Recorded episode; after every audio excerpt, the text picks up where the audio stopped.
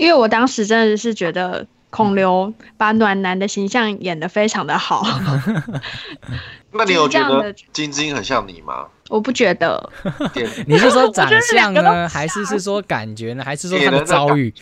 给人的感觉，就是那个女主角在电影里面演出来的那种感觉。但是他的但是我看到男主角的时候有吓一跳，我想说，哎、我怎么在电影里？哦，不对不对，那是孔刘。没有哦，你说你自己哦，OK，这个干话我喜欢。如果女人总是等到夜深，无悔付出青春，她就会对你真。耶、为什么是耶？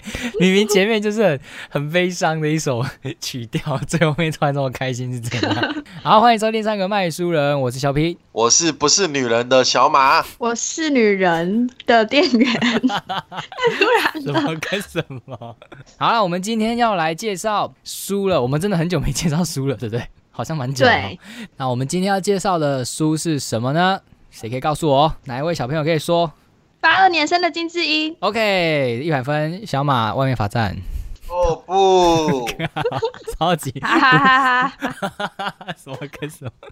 好，八十二年生的金智英，出版社是漫游者，作者是赵南柱。呃，先简单介绍一下这位作者，赵南柱，他是一九七八年生于呃韩国的首尔，好像担任编剧十多年了。之后呢，他在二零一一年的时候出一篇长篇小说《请听》，然后有获奖。之后在二零一六年的时候，又以另外一篇长篇小说《为了马高纳治》获得另外一个文学高奖。马纳治。啊、I'm sorry。然后之后，二零一七年的时候就出了这本八十二年生的金智英，在韩国畅销了个十百千万十万百万一百七十万本，哇，非常非常畅销。就是韩国总统文在寅吗？那是寅吗？寅子丑寅卯，韩国总统文在寅，还有国民 NC 刘在熙，然后等等等许多许多有名的人都在推荐这一本小说，然后在二零一九年的时候也改编成同名电影，是由郑裕美还有孔刘去主演的。这本小说呢，它里面的内容哦，是在讲说一个女主角八十二年生，就是一九八二年生的金智英，她大概几岁啊？三十七吗？大我三岁，你干嘛步入自己的年龄？自负，对，反正就是大概三十三十几岁的那个年纪的韩国女性。这本书其实就是在讲说，这个年纪的韩国，他们当时的他们社会上的比较重男轻女的这个现象。呃，许多韩国女性其实都是属于那种沉默，然后就是一直会遭受到不平等的人生的对待，这样子。就是简单讲是在讲一个韩国女生的故事，然后就是因为我们三个人都有看过电影，我真的觉得电影比小说好看，就不论是叙事的方面啊，还是那个剧情的铺陈，我都觉得电影比较好看。推荐大家都去看电影，不用看书了，超级不专业推荐。但是我觉得，就是以好不好看来讲的话，我觉得电影跟书好像都还好，都 是哦，因为电影基本上就是依据书中的那个叙事跟一些细节都是源自于书中。然后我觉得书就是小说，它最大的好处就是它其实里面有很多描述到的细节都是基于真正的统计资料去哦写的。对，所以他其实是想要反映韩国社会的现况，以及韩国社会长期以来男女不平等的这件事情。然后作者他在写的时候，因为他当时也是一名家庭主妇，然后刚好他女儿当时也是正就读幼稚园，所以他那时候就是觉得韩国社会普遍对于带着小孩的妈妈会有一种异样的眼光，所以他是基于这个观点才会去发想出这一整本书。就是我看完小说，再看电影之后，会再回头看小说，会发现它的结构其实还蛮清楚的。就是它其实是以年代去做区分，然后它每一个年代都有它想要描写的主题。然后就是对于一个女孩子来说，我我会觉得她的确是讲到很多。我们从小到大会面临到的事情，有一些可能是很小的事情，有一些可能是很大的事情。比如说学号，就是好像真的都是男生排在前面，然后女生排在后面这种小细节。然后呃小说里面女主学号，我以前是男生在后面呢。我我以前真的对啊，我是四十二号哎。我们班五十个人，我是四十二号哎。哎，我们班也是女生排前面，男生排后面。对啊，我们班不是。这里面书里面的那个学号前后，呃，他会着重在学号前后的一个原因，是因为他们吃饭的顺序。对对啦，对啊，然后就他觉得很不公平，因为那个排在那个学校后面的女生就会比较晚吃到饭，然后老师会很快硬是要求他们说不行，那个一定要在什么什么时候你们就要赶快吃完。可是后面学校后面的学生就比较晚去前面领饭呐，那就比较对比较起来时间就会很就变得很赶。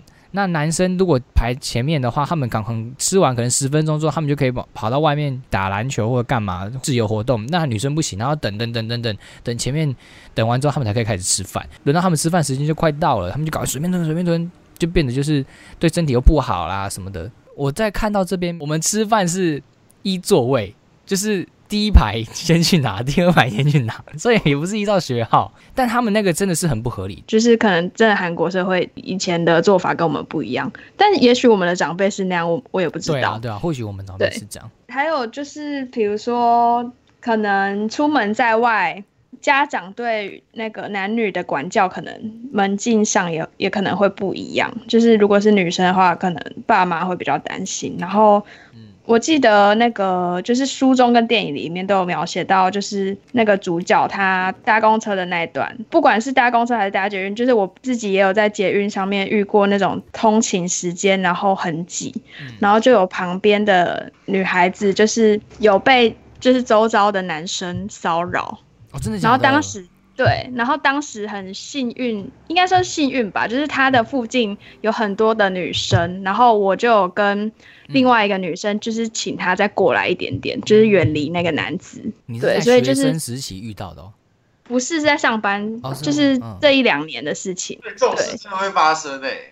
然后他就是这种是怎样？就是一直靠近那个女生这样吗？对对对对，就是有意无意的碰触。然后因为上班的那个通勤时段其实是很挤的，对啊，就跟东京差不多挤。所以，因为我这边还就是我觉得要称赞一下店员，就是因为你那个时候有鼓起勇气去愿意出面去保护她，我觉得这是一个很棒的一个行为。我也觉得，就是我当时有看到另外一个女生也这么做，然后，嗯，就是我觉得那那瞬间有点感人，对，很勇敢。台湾社会不会那么冷漠啦，就是台湾的社会的大家都见到不平的事情，路见不平哦，拔刀相助。有人受到欺负了，我们不要就是冷冷在旁边这样看，那就是哪一天这发生是在你的家人身上呢？你一定也不希望。对对，我记得电影里那个有一个阿姨，对对对，她求助的那阿姨有跑下来，我觉得那里也超感人的。对啊对啊，可是，在小说里面就没有写的那么感人哎，那个那个小说里我忘记了。我觉得那小说里面那个阿姨好像白痴，就是你怎么都搞不懂，你到底怎么搞，都搞不清楚他在讲什么哎。主角一直在跟你求救，你在讲什么啊？虽然说到最后小说里面那个阿姨还是有出来帮他，可是我觉得电影里面的。给人家感觉会更好，就是像那个小说里面不是有演说，他们公司的女厕被装了偷拍针孔，然后后来被发现呐，然后就觉得说哇，这个剧情好夸张哦，感觉一般现实生活中不会遇到。然后结果后来看完这本小说之后没多久，就我们公司的女厕就是有一天就忽然不会吧，整栋大就就广播啊，然后就说刚刚刚刚那个女厕女生在上厕所的时候，男生尾随进去偷看，呃。我觉得哇靠，这么超现实的事情居然会发生在我们的周遭，哎，自己觉得这种事情不太可能，或是觉得不把它当一回事，应该是因为自己是男生，没有想到说如果自己是女生，然后上厕所的时候被偷看或是被侵犯是多么恐怖的事情，然后才知道说就是其实这个事情是真的很有可能会发生在我们周遭的，哎，那真的是会是一个一种噩梦，哎，对啊。所以我就是会觉得女生看这本书会觉得很有共鸣，然后就会觉得很多东西是的确是有遇过，或者是可能有耳闻过的。但我会很好奇，就是男生是怎么看这本书？既然你讲到，因为在网络上查资料的时候啊，就是其实这本书在韩国的评价，男女两性就是有极大的差异。就像你说的，很多女生觉得非常有共鸣、有同感，那就觉得说这个好像就是我我自己每天都在经历的事情啊，这种感觉。但是大部分的男性。会觉得说这本小说就是没有没有任何的依据啊？他说没有依据吗？我觉得这就是作者自己的亲身经验吧。所以他才会写得出来啊。但他们认为说这个作品根本就是对于男性的那种控诉是毫无依据，他们认为说作者是在就是在煽动这个仇男的情绪，增加男性跟女性之间裂痕，扩大两性之间的间隙，这样造成就是对立，这样又不是所有的男生都是像这个样子。我自己来看，我觉得其实也没有办法产生共鸣。毕竟第一个我不是在韩国出生，然后第二个我是男生，所以里面写到的东西，我看完是其实是就当做就是哦一个故事。我觉得看书其实我没有到很感动，我反而是看电影，我反反而被感动到。电影里面有一段是孔刘，他呃，因为孔刘知道那个郑玉美发病嘛，一开始孔刘是不告诉他们家人说他的老婆有郑玉美生病了，但是后来就纸包不住火。还是爆出来了。那爆出来的时候，他请那个郑玉美的妈妈，也是他的岳母，就是担心郑玉美嘛，担心金智英啊，不是郑玉美，担心金智英，来去看他的时候，我觉得那边我就我我掉泪。虽然说小马在我旁边，他应该不知道，但是我看到这边就是掉泪，因为我我觉得这是母女之间的亲情。一个妈妈然后发泄了她的女儿在这个家庭，没想到就是有这么大的压力。在她身上，然后导致到一个本来就是快快乐乐一个可爱的女孩，竟然得了精神疾病，非常的痛苦。然后当时那个母亲对女儿的那个情感，整个在这边被感动。然后另外一段，还有一段我真的有产生我的共鸣的是，那个孔刘跟金智英坦白说，其实你有精神疾病。那个孔刘就是。崩溃就是爆哭的那一段，我其实那一段我也超感动的。我觉得那段我超感动的，为什么？就是因为那个孔刘就有说嘛，他就说我都不知道是不是因为我的关系让你在这个家庭这么大的压力。整部电影里面呢，可以感觉得出来，虽然有的时候会觉得那个孔刘的那个老公有点白目，就讲那些什么屁话，说我会帮你照顾小孩啦，你不用担心什么，就讲这种干话。除了撇开这个，其实大部分都会感觉得出来，其实。孔刘非常的爱那个郑玉梅，好像讲的他们好像暧昧。他是一个暖男，对他真的就是很保护他的老婆，然后很希望他的老婆可以很快乐的过。只是他没有办法真正了解到他老婆内心到底想要的是什么，但他就是一直很努力的去猜，很努力的想要知道。到最后，他我觉得他自己也快崩溃了。然后我就会想到说，假如我以后假如结婚了，那我的老婆也也这样子的话，我。我该怎么办？但我觉得那个他想要讲金智英的那个病症，倒也不是真的想要。描写说那因为种种压力而导致那个病症，而是从那个病症回推出他历经的那那一些压力的来源。没错，没错。其实对，其实他得到这个疾病是从从小就开始了，你是慢慢的累积他的，哎呀，他这个家庭，然后再是他的工作，延伸至整个社会，全部这样加起来累积到他的身上，然后才真的导出这个疾病出来。我觉得这就是他想要讲的，就是韩国社会是有病，是这样吗？但我 我觉得有一些，就是即便不是在韩国社会，也是女生可能会遇到的。比如说，因为男女平等嘛，所以现在大部分女生。不会一毕业就找人嫁了，就是一定会是先出社会工作的。那出社会工作，如果有稳定交往的对象，当然会会想要结婚。那结婚了之后，就会有生子的这个考量，然后生子就会想说，那我的职业生涯到底是不是要继续，还是我应该要在家带小孩？对，这样这方面的问题。对，所以就是不是只有韩国的女性会会有这方面的困扰，就是这个这个也是很很难突破的一个问题。我是看到他就是有小说跟电影都有讲说，女生毕业之后很难找工作啊。嗯，那我看的时候觉得说，其实我自己找工作的时候，我觉得我大学刚毕业的时候，我觉得我反而觉得女生找工作比较吃香哎。为什么？我觉得应该是文组跟理组的差别哦。就我可能我想找的工作都是想要用女生。对哦，有可能。对，因为理组的话，假如你是去理科，他们确实是会比较想要男生去那边工作。找工作本本身就是一件很困难的事情啦。可是韩国社会好像要真的进入企业工作是一件很不容易的事情，所以他们才会那么的开心。对啊，日本也是啊，他们不是说什么一面、二面、三面。他们大三、大四就在找工作。对啊，我们大三、大四都还在翘课，不是啊？对，之类的。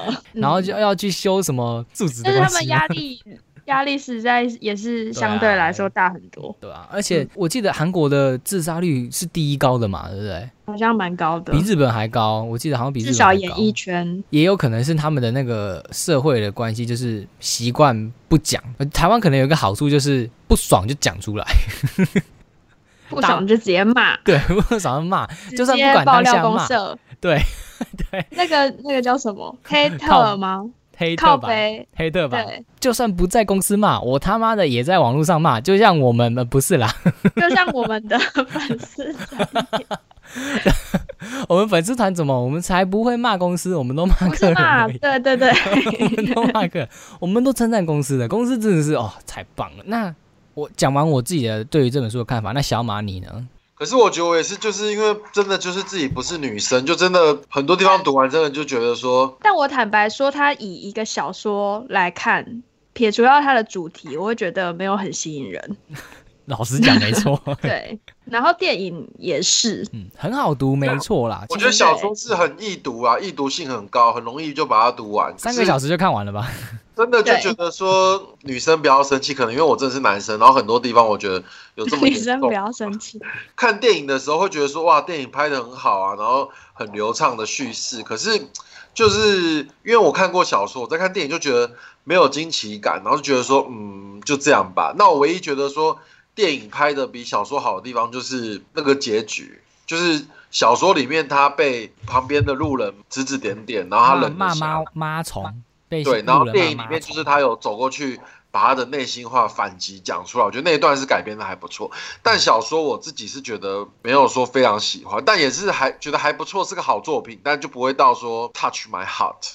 OK。那你们会觉得过年这件事情啊，你说因为台湾家吃饭对，然后要台湾对于哦这方面应该还是比较传统的，然后刚好韩国也是这样子。电影跟书里面都有写到，金智英过年回去都要帮忙，可能四五点就要起来准备那个年夜菜啦，然后呃，假如她的小姑就是她老公的姐姐或妹妹回来的话，那她也要去招待他们，嗯但是可能就会想到说，我也是别人家的女儿啊，就是为什么为什么就是对待我却跟你对待你的家人这么不一样呢？台在台湾。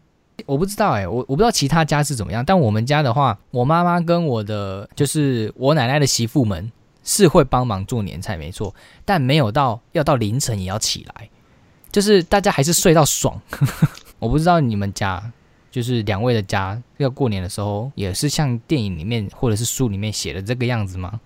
就是这么辛苦吗？我觉得辛苦倒还好，但是可能会大部分的人会在意的点，可能会是围炉这件事。就是围炉通常都是在男方的家围炉，然后可能初二才是回娘家，哦所以围炉除夕夜的无论如何都是在男方的家围炉这件事。然后最近就是我有朋友也是刚结婚，然后他们就是他们跟长辈的沟通模式是，他们想要之后男生就回男生的家过，然后女生就回女生家的家过，就他们家是分开过年的。我觉得这想法还蛮新颖的。然后好像也蛮多人现在过年就是不回老家了回，家吗？反正过年应该就就是整个过年期间就是各回各的。啊啊啊！对，然后或者是现在可能很多人过年不会回老家，而而是全家人一起出国玩，对啊我觉得也是 也是也是错。不错啊，对。而且其实现在那个年夜菜好像都直接叫外卖了，大家都懒得在家里弄吧，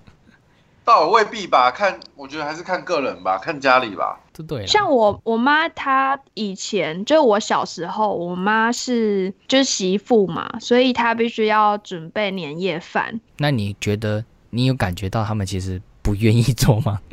就是我有我就会去帮忙，但是哦如果是长辈他们的习惯，我就是不会去干涉他们。呃，我们家是我姑姑也会一起帮忙，就是简单就是。全部的女性都会到里面帮忙，那男性在干嘛？男性在前面打嘴炮。对，就是我觉得长辈还是比较对传统啦。对，不过啊，老实讲，如果要我选，我宁愿到厨房去帮忙，我不想跟他们打嘴炮，我觉得很累。你知道，其实有时候应酬也是啦。有时候应酬也是蛮累的，就算我现在也是大人了，也会觉得聊天是一件很累的一件事情。亲戚回来然后你要去招待他们，在外面去陪聊，这也是蛮累的一件事情。但我我不知道是我现在变得比较成熟还是怎么样。我小时候会觉得长辈的问题很烦，或者是很怕跟长辈讲话，嗯，但是嗯现在我会觉得好像还好，没有那么想象中那么可怕。对，其实你成熟不，知道是不是我的话术什么的，可能心智变成熟。你现在是人妻了，level up 没有啊？就出社会一段时间之后啦，一定都会这样的啦，跟得上跟得上他们的脑袋了，就是变得一样世故，不是啊？对，知道他们在想什么了。嗯，我知道那个为什么房价会这么高，已经可以了解了。然后为什么塞子跟漱口杯大概也都了解了。那你们看完这本书之后，有对某一个段落有感触很深的地方吗？你们有对有比较喜欢的段落吗？啊，我的话就是刚刚那边，就是我其实已经讲，就是孔刘他爆哭那边，那边我超感动的。可是书里面真的没那么感动哎、对啊，书没办法哎、对啊，我觉得电影可能更着重，更把那个重点着重在金智英跟他家人之间的情感，嗯，然后小说比较着重在金智英个人这个呃一个韩国女性所发生的一些不平等，她好像比较琢磨在这个地方。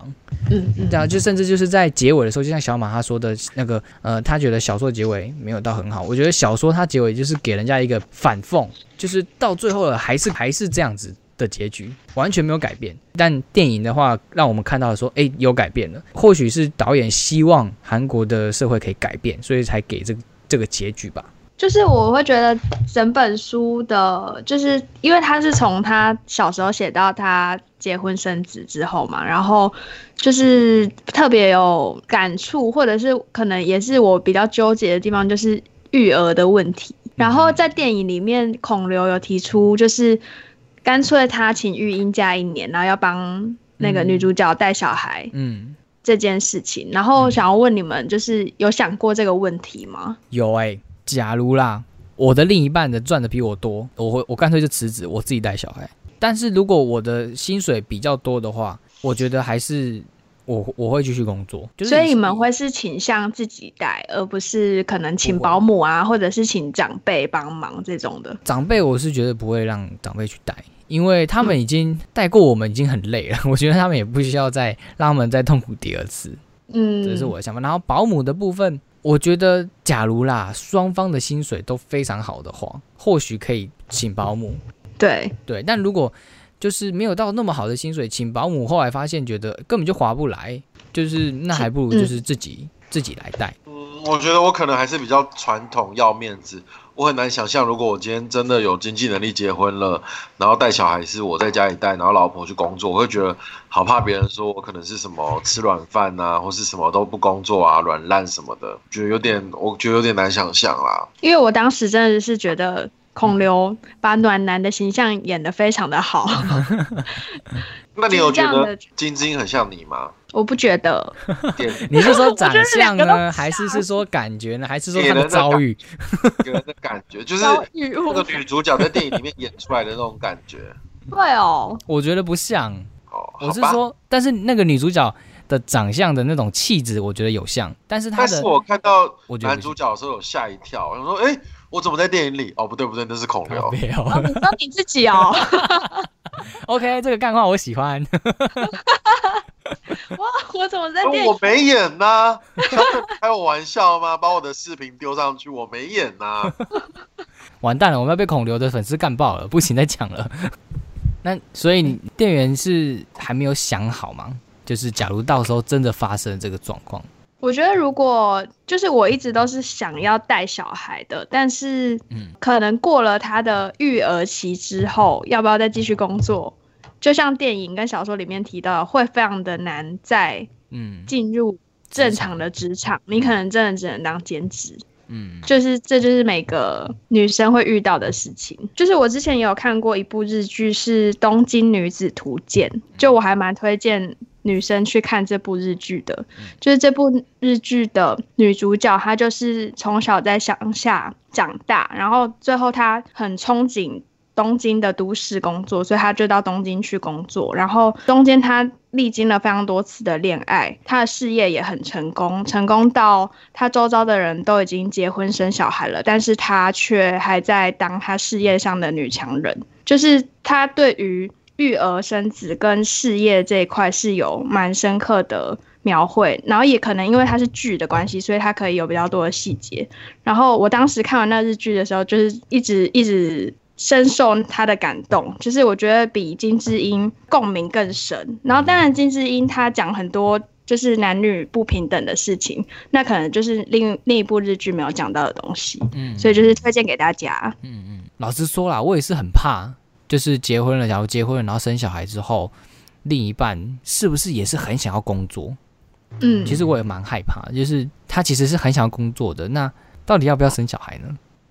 我想到的是马英九，为什么？他就是当上总统那个时候啊，他老婆在哦，对哈，他对啊，周美心，他老婆其实是工作很成功的人呐。嗯，他本来想要继续上班，可他老婆都搭公车上班，然后就考量到说，如果他老婆要上班，就每次公车上一堆随扈跟着他，就很不实际呀。就到最后他老婆还是不得已，就是得辞职，没办法，真的就是继续工作，就只能当第一夫人。我觉得好可惜哦。就是如果他自己有他自己的事业，有他自己的生活，为什么因为老公关系就要放弃他的人生？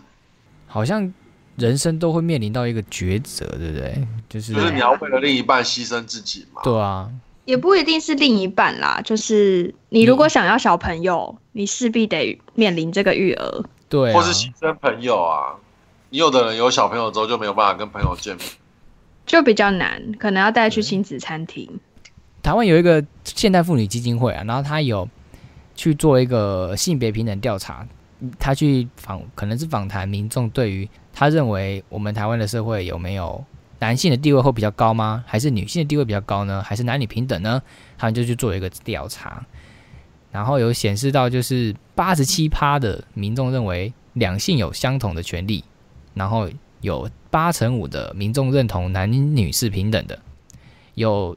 九成二以上不认为女性只适合在家务工作，所以我觉得可能现在台湾人就是对于性别平等这个观念，已经大家都已经很认同了，就是男生跟女生是平等的这件事情。或许台湾在近十几年过后，对于性别平等这个方面就会落实的非常好吧。毕竟我们这一代的人都认同男女平等，那我们交给下一代的话，也会是以男女平等。或许之后没多久，店员你的小孩就可以跟你的姓这样之类的。哎，你们有讨论到这个问题吗？现在就可以啦。对啊，我是说，就是你们家都不会有任何意见。我觉得没什么差哦，真的哦。对，所以你们家会，你有说你是独生女吗？对，因为我知道有一些。家庭就是，假如他们家都没有男生，那他们就会那个小孩有一个要跟婆家姓，跟我们从来没有没有讲过哎。哦，是哦。因为你会希望你的小孩跟妈妈姓吗？还是跟爸爸姓没关系？他刚说没差。对啊，没什么差别。所以你不会要求说跟妈妈姓？嗯，对。好像很少女生会。哎，可是讲到跟谁姓这个部分啊，我觉得这个不是应该让孩子自己去选吗？也可以啊。所以，我小时候好像蛮想要跟妈妈的。对。不然就是以后就是我们去，假如这就是我们都生小孩之后，我们要直接先去算命，跟爸爸好还是跟妈妈好？然后假如算命说，哎，跟妈妈好，好，那就跟妈妈。姓以姓名学的理论对，以这个比较好。那小孩的人生、小孩的命运比较重要。爸爸的姓如果带赛的话，还要叫他，还要跟爸爸吗？但是跟妈妈嘛，对不对？算命先的那个压力很大。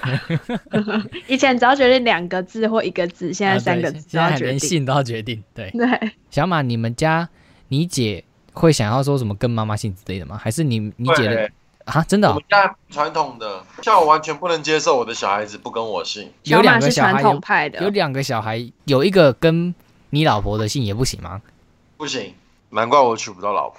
为什么？那你可以接受老婆不回家过年吃团圆饭吗？不行。那你看这本书就完全没有共鸣了吧？真的。像我姐不是带她小孩回台湾过年吗？我就一直说你老公会放人吗？你老公不会怎样吗？他不会生气吗？你没有在付。那个老公家过年吃年夜饭不会怎么样吗？反而是我姐觉得没什么，她觉得说大陆就是这样子，很多人就是老家都离家里很远，会轮流说可能去先生家或者去太太家过，就是没有说非得在先生家过不可，因为真的太远了。对，嗯，好像差不多就接下来就差不多要结束了。